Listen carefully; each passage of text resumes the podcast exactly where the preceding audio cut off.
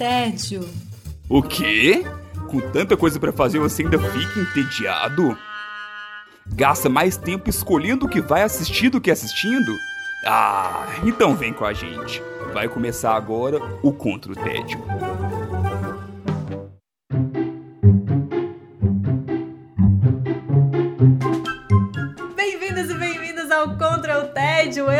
Sara Dutra e junto com os meus companheiros de guerra nós temos a missão de te tirar do tédio. Estou aqui comigo hoje, Maíra Brancalhão. Tudo bem, Maíra? Oi, Sarita, tudo ótimo. E você? Olá, guerreirinhas.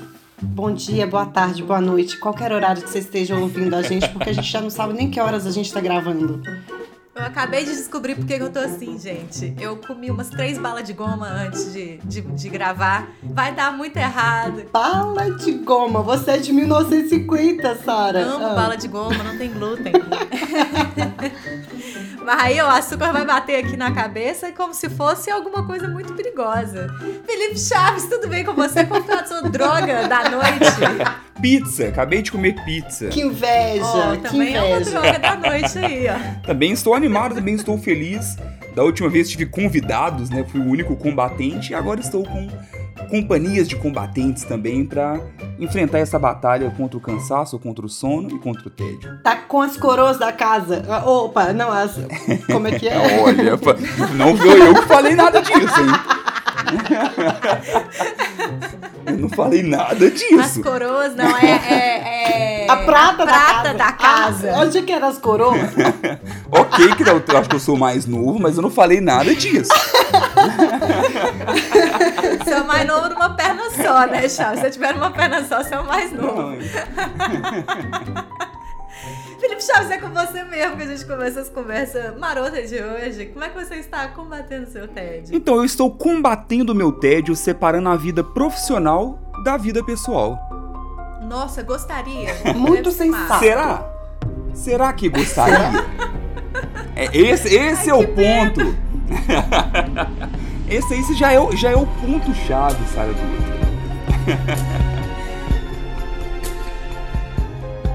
Pois é, antes tinha muito esse discurso, inclusive, né? Eu que trabalho ali no, nesse cenário corporativo, antes a gente falava muito sobre essa necessidade de você manter os seus problemas pessoais na catraca.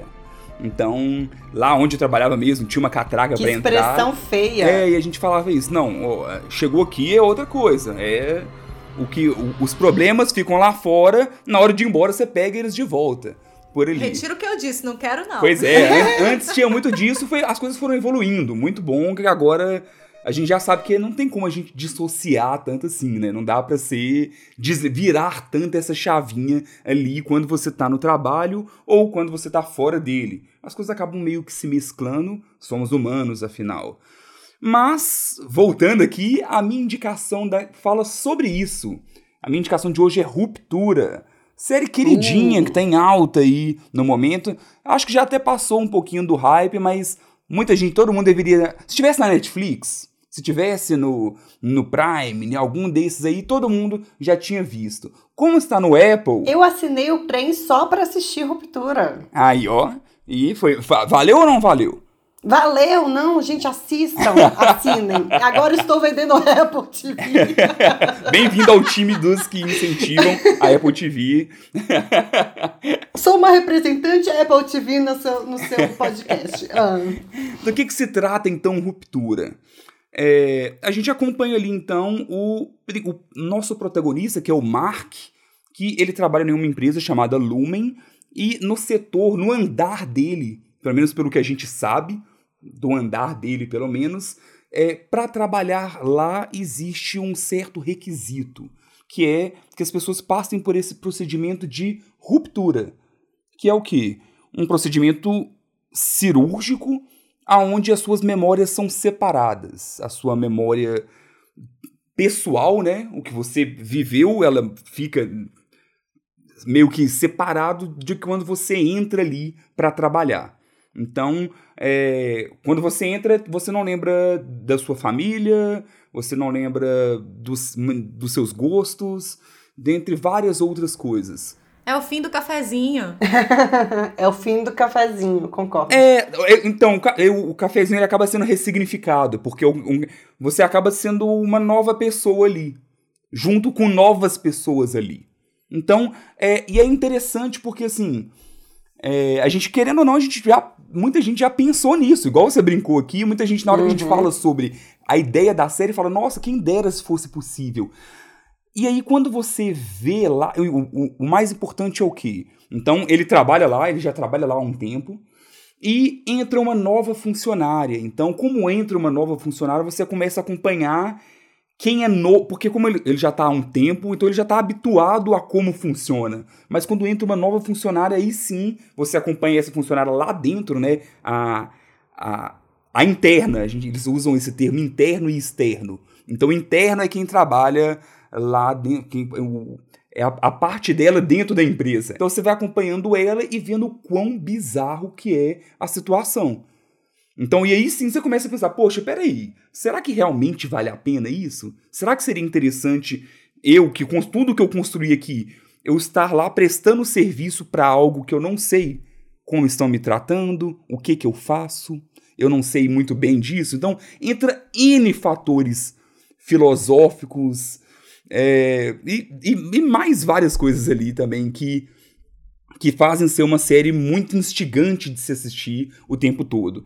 Eu falei bem a premissa porque é muito difícil não entrar em spoiler. E assim, quando a gente fala só a premissa, até enquanto eu assisti o primeiro episódio, eu fiquei pensando, poxa, mas isso aqui é um episódio, é um, é um capítulo de Black Mirror.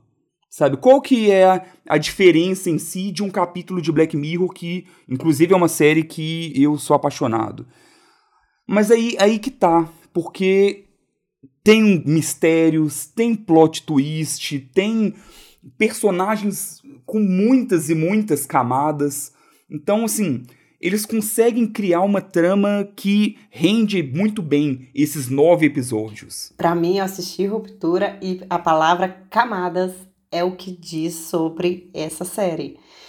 Quando você acha que você está começando a compreender e ter um conceito que você, olha, ok, eu penso sobre, eu penso isso, a série consegue te dar novos elementos que você aprofunda, fala, nossa, calma, o que, que eu penso agora? O que eu sinto? E ela mexe afetivamente, pelo menos comigo mexeu afetivamente. Eu queria ver o, o próximo episódio para participar, para ter essa, essa é, ser instigada a pensar nessas camadas mais profundas que a série leva. Então, cada vez mais eu queria saber e, e, pensar e raciocinar e discutir. Eu queria estar conversando com um monte de gente. Então, assim, eu acho que essa profundidade de ruptura, com uma única temporada por enquanto, é que fez dela tão interessante, tão especial e muito diferente de coisas que eu acho que a gente tem tido produções muito rasas de, de tudo quanto é do, do quanto é tipo, então ela faz a gente é, se envolver é, com muitas questões. Não é uma única, não é só tipo, olha, eu do trabalho, eu do pessoal. São muitas questões. É, eu pegou o, o ponto-chave aí, Maíra, porque é muito claro essa crítica ao mundo corporativo, ao capitalismo, de certo modo, a, a parte do trabalho em si, mas não é só isso, tem tanta coisa além, sabe, que envolve religião, que envolve. Não, assim, é, é, é difícil de entrar sem falar, Sim, sem dar spoiler. spoiler. mas é, é legal porque, é como a Maíra disse, a gente tem as, as, nossas séries de entretenimento no geral, que você vê ali e se diverte, igual eu tô adorando a temporada nova de The Boys que eu tô vendo e curtindo muito, mas Ruptura é aquela que, assim, cada capítulo que acabava eu, eu precisava até de um tempo para me refletir, não só sobre o que eu acabei de ver e as teorias e o que, que será que está acontecendo, mas até sobre a vida também, sabe? Assim, você acaba. O meu tem o ponto do, do mundo corporativo que eu tô imerso desde sempre, então tem até uns certos gatilhozinhos ali que você acaba vendo algumas coisas falando, poxa, mas realmente é meio que isso mesmo, sabe? Você vai pensando e vendo, mas não só isso, sabe? Em outras coisas de refletindo sobre, tipo, como você tá levando a sua vida, de certo modo, uhum. sabe? Com essas alusões Sim. que a série faz. Sim. O meu medo de assistir essa série é, é exatamente querer pular da janela. sabe? Não, mas. Do tipo, não- gente, é. mas tá tudo muito errado. E É- assim, né? Isso é uma... Ela te instiga, mas ela não. Ela não te leva não pro te buraco. deprime. É, Não. não é o ponto. Ela te instiga, mas ela não te Ah. leva pro buraco. Eu achei que fosse série de te levar embora, assim. Não. É, pelo menos pra mim não foi. Pra mim não foi. Pelo contrário, eu acho que ela te dá um, um, um sacode, talvez. Uhum. Sabe? Então tem hora que ela, ela vai meio que tipo assim, ei, olha só, sabe? Eu tô usando aqui. Eu já tava aqui pensando na estatística de demissões que rolaram pós-cultura, sabe? Mas ao mesmo tempo, assim, vai mostrando muitos pontos de vistas diferentes também, sabe? Não é maniqueísta o, o jeito que eles fazem. Então, e assim, é, o, o tom é muito interessante. O, É. o diretor é o Ben Stiller. Sabe? Que o diretor, pra você ter ideia, um dos. Apesar que também, assim. Surpreende, mas ao mesmo tempo também eu já indiquei o Walter Mitty aqui em um especial. Sim, que sim. também ele também participou da produção, sabe? Então, é, tem- tem- aí você consegue, inclusive, enxergar umas certas similaridades entre as duas obras, porque o Walter Mitty também tem algumas dessas críticas que eu falei aqui sobre, sobre estarmos ali em frente ao computador o tempo inteiro, sobre E, so- algumas coisas e sobre a tipo. nossa identidade, assim, quem Sim. a gente realmente é. A gente é esse que trabalha, a gente é outra pessoa, a gente é tudo isso. Essa identidade é muito interessante de, do questionamento que a série traz, sabe? E o Walter Mitty da mesma forma, assim, quem você é, é esse do cotidiano, você é o que sonha, os seus, né? Assim, eu acho que tem essa essa pegada assim, o que que faz da gente a gente mesmo? E pra gente que é da psicologia, é prato cheio, né? vamos, vamos nadar de braçada em ruptura. Eu amei a série, assim. Sim, porque aí tem todos esses pontos. Porque não é só ele, tem os colegas de trabalho, que cada um Sim. tem a sua complexidade interessante ali. E aí tem também assim, e por que que ele foi pra lá? Aí você vai entender o porquê que ele foi, e aí você concorda com isso? Você não concorda? Sabe? E tem, e, e tem muita coisa, muitos elementos que são interessantes de, de se debater, dá vontade de tomar uma cerveja e bater papo depois, comentando sobre a série. Inclusive, Chaves, o dia que você quiser, estamos aí. pra gente Só poder marcar, falar né? dos spoilers das partes que a gente não fala por aqui. A Me gente, espera, me espera. a Esperamos. gente te espera, com certeza. É, reforçando que também é uma obra de arte, não só falando do roteiro em si. Ela é visualmente, assim, esplêndida, sabe? Eles conseguem fazer os, os corredores, os enquadramentos, a decoração da empresa como um todo, da Lumen. Parece que qualquer frame de ruptura foi pensado, sabe? Na- parece que nada foi jogado aleatório. Tudo, o enquadramento, assim, tem um jeito de você enxergar e, e- entender o porquê que aquelas cores foram utilizadas de fundo, o porquê que o enquadramento foi feito daquele jeito. É muito interessante. Tem, inclusive, tem bons vídeos que vale a pena quem acabar de assistir pesquisar, onde eles explicam isso. Pessoas explicando eh, algumas que igual tem o Gaveta mesmo, que é uma das referências aí de nessa parte de, de efeitos especiais, falando sobre como é, é esplêndido a forma que eles fizeram ali. Tem um aspecto de ruptura que é difícil de eu explicar e vou, vou manter fora dos spoilers. Mas já tem um tempo que eu fico estudando é, inteligência emocional. Inteligência emocional, pra mim, é um conceito que as empresas acabaram deturpando como esse negócio de tipo. Guarda o- a sua angústia para lá pro seu travesseiro, que é lugar quente para você dormir e chorar. Né? Então, assim, as pessoas usam muito isso nas empresas, né? Ah, os nossos funcionários têm que trabalhar a inteligência emocional, que seria basicamente não é, expressar muito lá a- o que a gente tem de emoções exacerbadas, porque todos nós temos. Quando a gente é provocado, as nossas emoções afloram, a gente vai ter ali, né? E aí fica um questionamento para a ruptura que é o fato da pessoa não se lembrar da vida pessoal dela modifica a forma como ela expressa emoção. E isso eu acho é uma sacada maravilhosa, maravilhosa da série. Porque a, a ruptura parte dessa teoria. Você vai deixar a sua vida pessoal lá fora. E você vai ficar com o seu agente de trabalho, né? O seu ser de trabalho. E você ter a parte de trabalho separada da sua vida pessoal vai te fazer é, controlar, não sentir qualquer.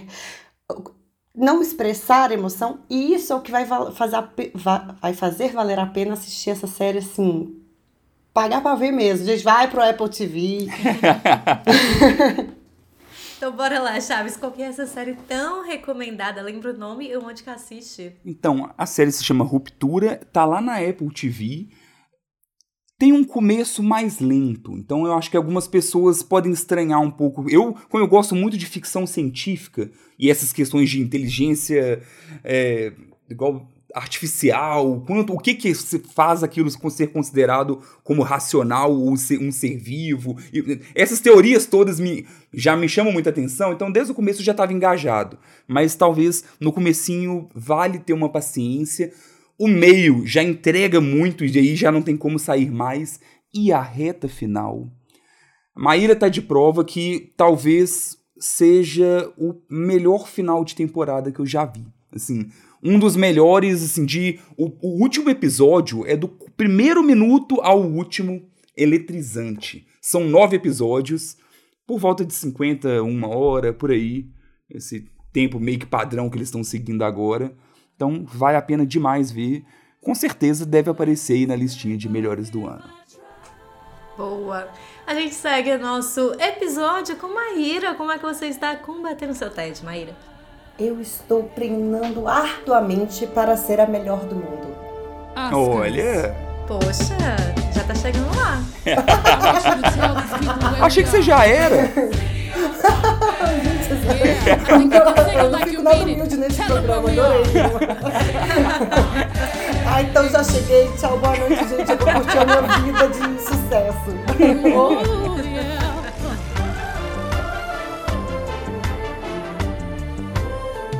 break it down now. Essas pessoas são amigas de verdade.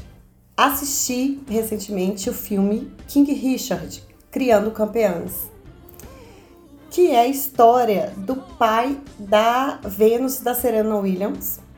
É, ele é um pai super dedicado, extremamente determinado, e antes mesmo das filhas nascerem, ele, ele faz um plano de treinar elas, agenciar as meninas para tornar elas as campeãs de tênis, campeãs mundiais de tênis. Puxa, pressão é pouca. E aí ele, é, pois é, ele tem uns métodos um tanto quanto controversos, pouco tradicionais, e aí ele vai treinando as meninas e vai tomando decisões baseadas essas decisões num plano que ele escreveu de 78 páginas.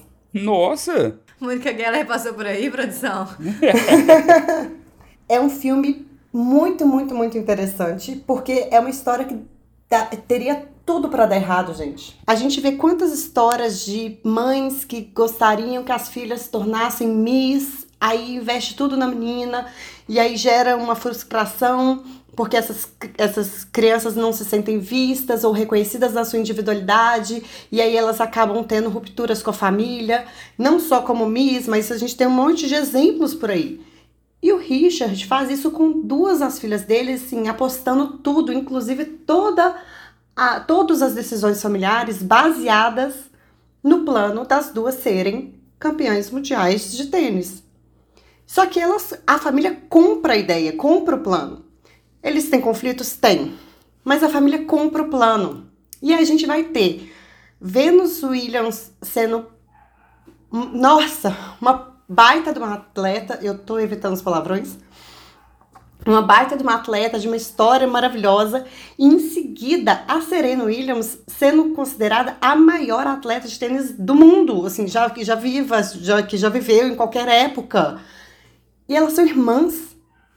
E o cara conseguiu chegar lá. Formas controversas, é, um jeito excêntrico, vale a pena demais ver o filme para ver essa, essa relação que é super amorosa pelo filme, mostrando elas, inclusive, em todos os. Porque depois eu fui olhar todas as entrevistas, todas as os torneios, todos os pódios, elas se mostram muito amigas e amorosas uma com, as, uma com a outra, assim, e as outras irmãs também. Então, uma família que bancou um sonho, e que, mas que era é, pautado em afeto, Sabe? Então, assim, é uma coisa surpreendente de E assistir. você comentou com a gente em off que era um filme controverso, Maíra. Qual, por que é tão difícil assim? O que traz? Que O que traz novidade. essas, essas polêmicas? Por enquanto tá parecendo tudo certo. Não entendi o problema. Mentira, entendi vários problemas aí no meio do caminho. Mas enfim, do público, assim, digamos. Pois é, ai, o filme ele foi é, baseado num livro do próprio Richard e um livro da Serena Williams. Autobiográfico e eles vão contando como é que aconteceu. O filme é produzido por, pela Serena Williams, ela participa da produção, uma outra irmã dela, Isha, também participa. Só que é, conta a história de cinco filhas dele. E aí surgiu na imprensa outros filhos anteriores, mais velhos do que as meninas, que foram abandonados pelo Richard. Olha só. Esse pai afetivo, amoroso, que integra uma família, esse pai, ele talvez seja parte da verdade do que aconteceu na história deles. Então já existe, já existem várias críticas assim, como que coloca o nome de King, um cara que abandonou vários e parece que ele tem, ele tem muitos filhos, parece. Cinco só, já- só de uma parte ali que é massa já, já é bastante, né? É, e então assim, ele tem muitos filhos e, e, e como que um cara que abandonou filhos é, é nomeado como king, né? Assim, o rei de, de uma família, sendo que ele não, não teve esse cuidado e esse valor com outras pessoas que são seres humanos, filhos dele, né? Então tem toda uma controvérsia sobre isso. O King Richard, né? O Richard é interpretado pelo Will Smith. Sim, Tá aí, chuva de controvérsia. mais uma, né? É, porque o Will Smith ganhou o Oscar de melhor ator por este filme após ele dar um show de boxe no Oscar, na própria, na própria cerimônia. Então, assim. Tênis ou boxe, né? É, pois é, controvérsias aí. O King Richard foi um filme que me mexeu muito por causa dessa, dessa questão. Um pai que teoricamente impõe um plano existencial para os filhos e os filhos que não se revoltam ou se rebelam contra este plano, que o plano é acolhido pela família. Isso para mim foi de extrema é, curiosidade de ver. Eu falei, uau, que diferente, porque normalmente a gente sabe que essa é uma receita para dar errado. É, só voltando no, no Smith, assim, eu tenho acompanhado muito o Oscar e também o, os termômetros ali, né? O pessoal vai comentando ali antes de quem, quem tá bem cotado e tudo mais, essa, toda essa cobertura. E aí, é, parece que esse foi aquele tipo de Oscar mais pelo legado do que pela interpretação em si, sabe? É uma coisa que a academia faz. Não que seja ruim, claro, assim, o Will Smith é um baita de um ator, tanto que ele tem esse legado, né? O legado, ele não é Sim, construído do existe. nada, Uhum. mas que é, talvez não tenha sido realmente a maior das atuações desse ano. E sim pelo conjunto da obra ali como um todo. E aí fica pior ainda, porque já é um Oscar pelo legado e ainda acontece o que aconteceu, sabe? Que aí acaba fazendo, assim, ele até sair de vários projetos. Sim, Sabe, tem aconte- filmes teve- dele agora que foram adiados, Isso, né? Teve Então, assim, toda uma consequência de ser meio que banido da academia, teve várias coisas, então uhum. foi, foi complicado, né? O, o É, timing, então. o timing foi meio ruim no final das contas. É, a história é uma história que me intriga muito, mas quando eu terminei de ver o filme, eu pensei algumas coisas. É um bom filme, mas não é um filme, nossa, morri, é um filme que me... a história é muito relevante. O filme é bem executado, ele é um bom filme. Mas eu, se eu tivesse essa história na mão, talvez eu, eu fizesse um recorte diferente. Olha, eu querendo ser diretora de cinema. Olha, Ui! chamou ela de melhor do mundo aí. A megalomania subiu a cabeça. Já era. Mas eu, eu assim, eu, o recorte que eles fazem é um recorte muito interessante, de fato, mas me deu sede de querer saber mais das meninas. É, um, é, é uma passagem talvez meio curta da vida delas, assim, das meninas que hoje já são mulheres adultas, super, né? é, é, campeãs mesmo, assim, são, são estrelas, mas me deu vontade de saber de outras fases, assim, talvez eu, eu, eu olhasse para esse filme e falasse, nossa, daria para fazer tantas outras coisas, mas de novo, é um ótimo filme, é um bom filme, bem executado, com uma história super legal, super, é, é, para mim foi uma surpresa, o, a forma como ele encara o próprio plano, a forma como a família acolhe o plano e a forma como dá certo. Maíra, uma dúvida. É uma dúvida boba, mas é uma dúvida que eu tô aqui pensando desde que você começou a falar. Tem um motivo pela escolha do tênis? Porque é muito específico o tênis, né? Então, tem um motivo que é o, o Richard, antes de ter as meninas, ele estava assistindo o, o torneio de Roland Garros e aí ele viu a tenista da época ganhar o torneio e soube que ela ganhou uma bolada em dinheiro que ele ficou interessado. Hum, entendi, entendi. Então, assim, fazer das meninas campeãs não é dar fama ou fazer elas desenvolver atleticamente os seus próprios corpos na potência de superpoderes de mulheres, não é isso. É sobre dinheiro. Não é amor ao esporte. É, não, é, so, é sobre é uma questão bem financeira. E isso está escrito em todos esses livros. Uhum. No filme não fala dessa forma, mas assim, você vai entendendo que ele tem. Esse é, lado é real também. É, ele tem esse interesse. Que é. E, e esse interesse financeiro fica muito claro nos últimos minutos de filme. Assim, você, a gente nota as jogadas que ele faz para que eles fiquem né, é bem na carreira é são super interessantes, mas assim, surreais. Muito bem, muito bem. Então lembra pra gente qual é o nome do filme e onde é que a gente assiste. King Richard, Criando Campeãs, HBO Max. Muito bom, muito bom. Verei. Encerrando esse episódio, vou falar do, da minha indicação e eu estou combatendo meu tédio repensando o punitivismo. Olha. É, oi? Hã? Estamos meio filosóficos aqui. É.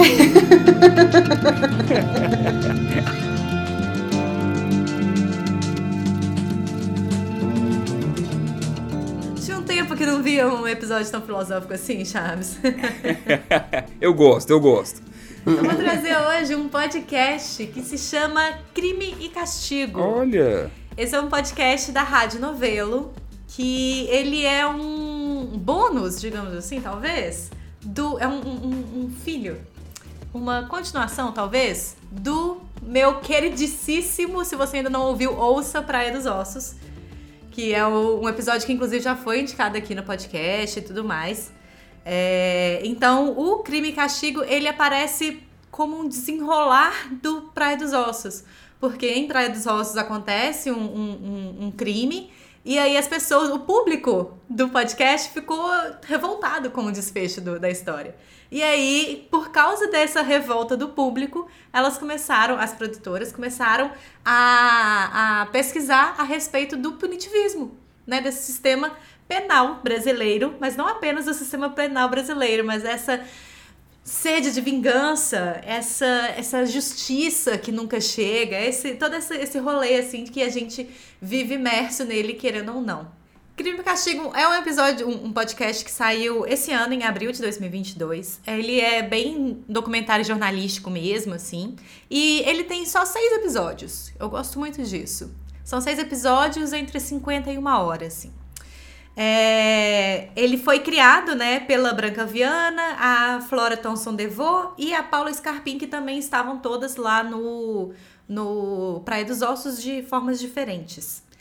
Então, ele pega esse início sobre a condenação do Doc Street, que, que é o, o, o assassino da, da Angela Diniz lá no, no Praia dos Ossos, e começa a repensar sobre o que, que acontece com a nossa sociedade que mesmo que uma pessoa seja condenada, pague pelos seus crimes da forma como a justiça coloca, ela continua não sendo boa o suficiente para estar na nossa sociedade. O que, que acontece? Que nunca é suficiente, nenhuma penalidade nunca é suficiente. Ao mesmo tempo de que, para outras pessoas, a penalidade ela não faz sentido. Né? Você, você ter uma pessoa que, enfim, é, é né? Situações hipotéticas. Ah, uma pessoa cometeu um crime contra mim, mas eu não quero que ela seja julgada da forma como a sociedade quer.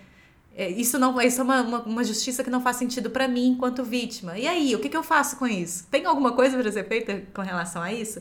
Então, a cada episódio, é, elas vão destrinchando formas diferentes de se compreender a justiça a partir de crimes diferentes. Então a gente tem crime de abuso sexual, a gente tem crime de assassinato, a gente tem briga de vizinho, tem atropelamento, tem vários tipos de crime muito diferentes uns dos outros. E aí a gente vai pensando sobre, elas convidam, né, pessoas que trabalham no sistema penal, elas convidam as vítimas, elas convidam os agressores, convidam várias pessoas ali envolvidas nesse, nessa temática para contarem a própria experiência e contarem a própria teoria em cima dessas questões todas. Bem interessante, viu? É muito curioso, assim, perceber como que a gente, principalmente né, brasileiro, é um, crime, é um, é um podcast baseado no sistema é, brasileiro, penal brasileiro. Então, a gente confunde muito questões de justiça, de vingança, de punição, de reparação, de retaliação. A gente nem sabe o que é justiça na verdade. Porque isso é um conceito muito abstrato, né? Todos esses conceitos, eles têm a tendência de serem abstratos de alguma forma, porque para uma pessoa pesa de um tanto, para outra pesa de outro, e às vezes simplesmente a sentença não faz sentido. É, seja para mais, seja para menos, às vezes só não faz sentido. Fiquei super interessada nesse podcast, não assisti ainda. Esse é um assunto que, nossa, ele me interessa muito.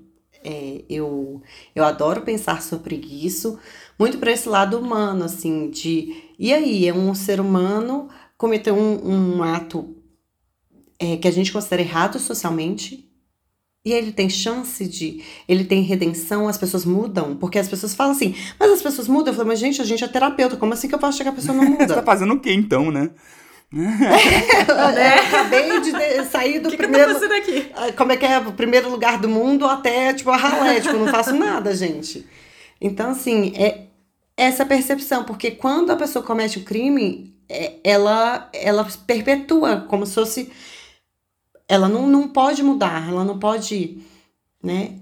Aí eu me lembro, eu, eu indiquei o filme da Sandra Bullock aqui sobre esse tipo de perdão que chama Imperdoável e que discute isso. E me lembrei uhum. agora, não vi o podcast, não ouvi o podcast ainda, Sarita, mas eu vi outro dia a, a peça de teatro Banho de Sol, da companhia de Maravilhosa essa peça! É, da companhia de teatro Zula.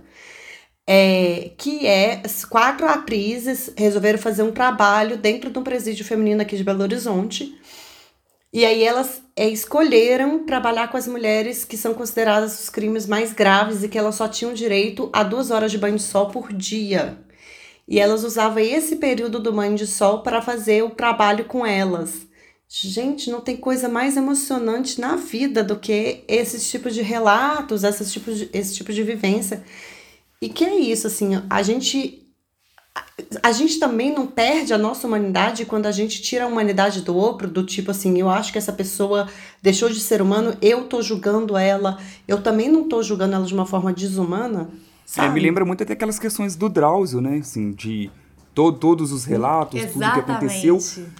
Sim. É, e até o, a, a repercussão é. que deu aquela situação e tal. Então, é, é meio que isso, né? Foi, é justamente isso, assim, poxa, mas uhum. peraí a pessoa está pagando pelo crime, muitas vezes já pagou, e, e então ainda assim, ainda assim a, a punição é, vai até quando? Sim. Eu trabalhei ano passado com alguns adolescentes no sistema socioeducativo e dentro do próprio sistema acontece muito esse rolê, assim, né? Do tipo, de não confiar nos meninos. A gente estava lá com arte e educação e tudo mais e não se confiava nos, nos jovens, é. sabe? Então rola muito isso. É, e o sistema socioeducativo no Brasil ele é muito mal visto, né? Porque ele não. Adolescentes, menores de idade no Brasil não cometem crime, eles cometem ato infracional, uhum. e lá, lá, lá, lá, Então tem toda aquela questão, ah, vai, vai, ser, vai ser solto em breve, mas depende, às vezes não, sabe? Então, assim, é, é uma questão muito, muito louca que a gente não consegue parar para pensar. E eu acho muito massa também que o podcast, em momento algum, ele romantiza que é muito fácil romantizar nesse sentido, nessa questão. Assim, né? Para quem tem esse lugar aí da humanidade, a gente tentando não tirar a humanidade do outro, é relativamente fácil você tem, é, é cair no romantismo, né? Sim, Na romantização. Sim. Mas ele não faz isso. O podcast ele tem vários plot twists que você fala, menino! Uhum. Sabe? Sim. É, e até que ponto a gente encarcerar. As pessoas, não é tirar elas da nossa visão, do nosso convívio, também para a gente não ter que se haver com isso, né? É igual o Chaves falando assim, ah, até, que, até quando a pessoa pagou, aí a gente fala, ah, não existe prisão perpétua. Ah, não, a pessoa tá ali o resto da vida, perpetuamente, respondendo por um negócio, sabe? É, ou então sai assim, sai totalmente estigmatizado, não consegue um novo emprego, não consegue Sim, se encaixar na sociedade. O perpétuo é isso. Então, assim, mesmo, é, é, O perpétuo é isso. Ele não tá preso, mas ele tá ali respondendo Sim. perpetuamente, né? É, o sistema prisional tá ali para fazer com que a pessoa seja apta, entre aspas, né, a voltar para a sociedade, mas a sociedade Sim. não quer que ela esteja lá. Então, o que, que você faz com isso, né? É isso. Encarcerar não faz que a gente não olhe para essas pessoas. Encarcerar não faz que a gente não olhe para essas questões. É, encarcerar não faz com que a gente ache que o problema não é nosso. Uhum. Sabe? Sim. Total. E aí é muito legal, assim, porque também o, podcast entra nesse lugar, né? Essa justiça, ela é satisfatória para quem? Uhum. Ela atende né? a quem, né? Porque, é, exatamente, porque não necessariamente ela tá atendendo a vítima. É, muito provavelmente ela não tá atendendo ao agressor, uhum. né? Tal, será que ela tá atendendo a justiça em si? Será que ela tá é, é, é respondendo a alguma, algum anseio da sociedade específico, lembrando que a população carcerária brasileira é predominantemente de um grupo muito específico da sociedade. Uhum. É, qual que é a consequência desse sistema punitivista da forma como ele funciona, Sim. Sim. né? Lembrando que a sociedade, a, a população Sim. carcerária brasileira é muito específica, né? Então, qual, isso não é à toa, né? Essas coisas não são coincidência. Não é porque essa população tende a cometer mais crimes por Y, X ou Z, né? Eu me lembro quando Belo Horizonte estava, é, a prefeitura estava lançando o, o plano de vacinação e os grupos que seriam vacinados. E aí, lá para o terceiro grupo, né, profissionais de saúde não lembro quem. Aí depois tinha é, moradores de rua, pessoas em situação de rua, desculpa, gente, eu uso o termo errado, então pessoas em situação de rua encarcerados. As pessoas ficaram super revoltadas, os encarcerados estarem antes delas, só que eles estão encarcerados, eles não, eu tenho como ficar dentro da minha casa. Eles estão aglomerados 24 horas por dia sem acesso à saúde básica. Sem escolha. E aí a gente viu que alguns humanos a gente considera menos humanos, assim, basicamente, por, pelas hierarquias, assim, ah, essas pessoas são menos gente. Então, escancaram um nível de preconceito de uma, uma grupo específico da sociedade, uhum. com uma situação específica de vida, e que a gente, eu acho sensacional ter podcast para a gente repensar isso aí. Né? É, e uma coisa acaba levando a outra, né? É, é muito complexo, assim. Então, é, é difícil. E aí tem essas Existem essas falácias que rodam, de, tipo, porque existe o preço de um preso no Brasil em, ou em qualquer Sim. lugar do mundo, mas aí isso é meio que distorcido e aí vira como se fosse uma bolsa preso que aí tem gente que usa como argumento de tipo assim, Nossa, ah, senhor. não, mas e tal, tal, tal, e é um absurdo porque o preso ganha mais do que, tipo, como assim ganha, sabe? Não ganha. Aí, não, é, é muito é, A galera ganha, ganha comida podre para comer então, todos os dias. É, é, complexo, bem complexo. É. é, eu acho interessantíssimo ter podcasts ou peças de teatro, filmes, falando sobre. A gente precisa também olhar para para essa parte da sociedade. É, inclusive, lembrei agora que o, o Prato Cheio, que é um podcast que eu também já indiquei aqui, ele tem um episódio premiado Olha. a respeito da população carcerária. É, eu não só lembrei, assim, fazer um pequeno paralelo que tem um pouquinho a ver só, mas é mais lógico pro lado da fantasia, com uma série que a gente gosta muito, que é Demolidor. Na, na segunda temporada de Demolidor, aparece o Justiceiro. E aí, existe um episódio importante ali da segunda temporada de um embate grande dos dois, meio que debatendo sobre isso, né? Sobre pontos de vista diferentes de pessoas, sobre a questão de pessoas voltarem, sabe, pessoas terem uma nova chance, re, o, o, como que deveria tratar quem saiu ali, quem tá errado de alguma forma. Então tem, tem até por mais que a gente tá falando aqui de algo do Brasil e mais realista, mas até mesmo na fantasia isso também é abordado de alguma forma. É um assunto que perpassa muito lugar que a gente não percebe. Acho que é muito isso também. É, e só para finalizar assim, porque era uma coisa que eu estava muito curiosa, porque era um assunto que eu já tinha visto, eles falam sobre o sistema, sistema penal alternativo. Sim. Sistema de justiça alternativo. E muitos plot twists, muitos plot twists e muitos plot twists. Vou ter que escutar. Todos os episódios. Eu- foi uma coisa que eu fiquei muito chocada, assim, porque é um episódio, um, um podcast muito jornalístico e cheio de plot twist. Eu fiquei, gente, o que, que tá acontecendo? Eu não tava esperando por isso. Mas o que que é um sistema de justiça alternativo? Vai lá escutar, tô zoando. Mas é um sistema de justiça que ele tá mais baseado na, no diálogo. Entendi. É, ele não, não baseia pura e simplesmente no, no código penal. Ele baseia muito no diálogo pra saber o que, que as partes têm, querem daquilo. Fica a indicação, o podcast Crime e Castigo da Rádio Novelo. Seis episódios, rapidinho. Uma semana você acaba com esse negócio e fica aí pensando durante o resto da sua vida sobre o nosso sistema penal brasileiro. Tomara. Continuemos pensando sobre isso.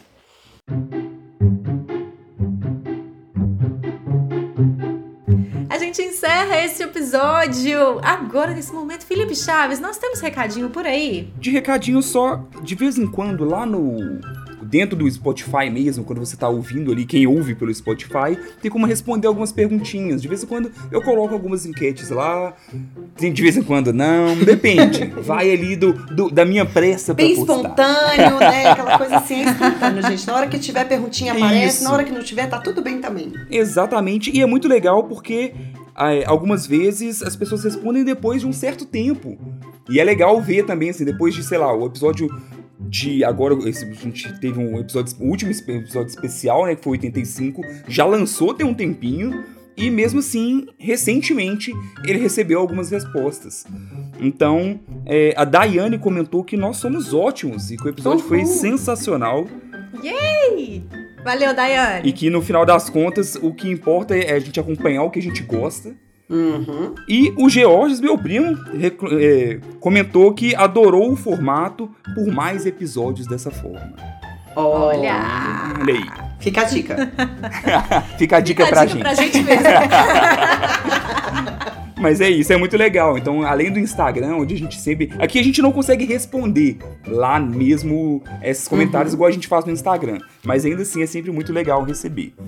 Então, lembrem de comentar lá. E não deixe de interagir com a gente, independentemente de quando você ouviu esse episódio. A Pri Rabelo, por exemplo, Priscila Rabelo, nossa queridíssima guerreirinha, vira e mexe, ela cata uns episódios que ficou lá pra trás, ela volta e comenta. E Pri, maravilhosa, adorando seus Sim, comentários. muito legal. E façam isso, a gente sempre volta pra comentar com vocês também, é sempre massa. E a gente lançou o guia, né, de indicações LGBTQIAP+, está lá no nosso Instagram. Talvez não estejam todas as indicações que a gente já deu nesse, dessa comunidade, né? Mas, se você não quiser spoilers, tem algumas indicações que não entraram porque podem ser questões de spoiler, inclusive, Olha. da produção. Mas se você quer mais desse tipo de guia, se você quer mais desse tipo de cate- categorização pra saber ali se orientar melhor sobre o que, que você quer assistir, fala com a gente que a gente dá um jeito, né, Chaves? Sim, sugere pra gente, né, qual o tema, qual o tema que você quer que a gente agrupe de alguma forma. É isso aí. Muito obrigada, Maíra Brancalhão. Até mais ver. Obrigada a vocês, guerreiros, guerreirinhas. Beijo, até já. Tchau, Felipe Chaves. Tchau, Sarinha. Tchau, Maíra, melhor do mundo. Até a próxima. Bom descanso.